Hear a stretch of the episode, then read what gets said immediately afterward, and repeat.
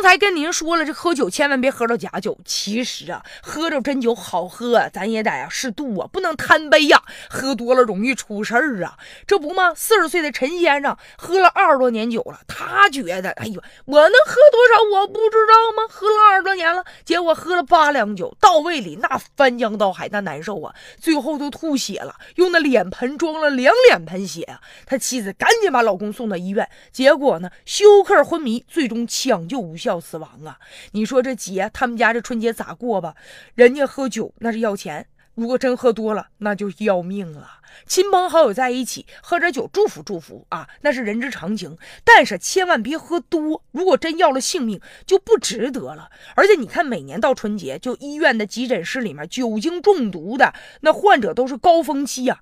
因为平时呢没时间，这好不容易聚到一起了，就容易啊喝多，容易贪杯。甚至有的人啥呢？我就最烦酒桌上有些人宾酒的、劝酒的，哎呀，自己都喝的五迷三道了，还让人家喝，不喝就磨磨唧唧的，就人说啊。你要不不喝，你你你瞧不起我，你你。不不给我面子，哎，我跟你说，如果说人家真是喝多了，喝出事儿来了，劝酒这个人他是负责任的。南京呢有一家公司年会上，有一男的说喝醉了身亡吗？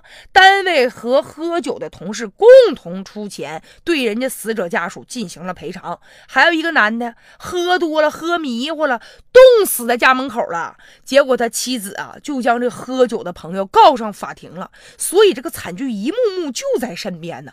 还有就是啥呢？喝完了酒，千万别开车。有些人觉得没事儿，春节警察也得回家过节，我喝点没事儿，喝吧。你看，就在二月五号那天，这不福州吗？又发生一起因为醉驾造成的三死一伤的交通事故呀。所以警方把这开车的人一抓着啊，这人也是喝多了。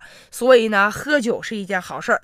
但是呢，咱得悠着点喝呀，平平安安的过节，这才是最重要的。